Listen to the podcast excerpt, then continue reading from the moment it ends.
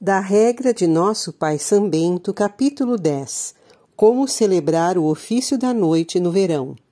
12 de fevereiro, 13 de junho, 13 de outubro.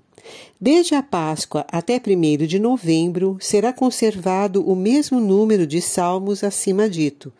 Não se lerão, porém, leituras no livro por causa da brevidade das noites. Em lugar dessas três leituras, diga-se uma de cor, do Antigo Testamento, seguida de um responsório breve.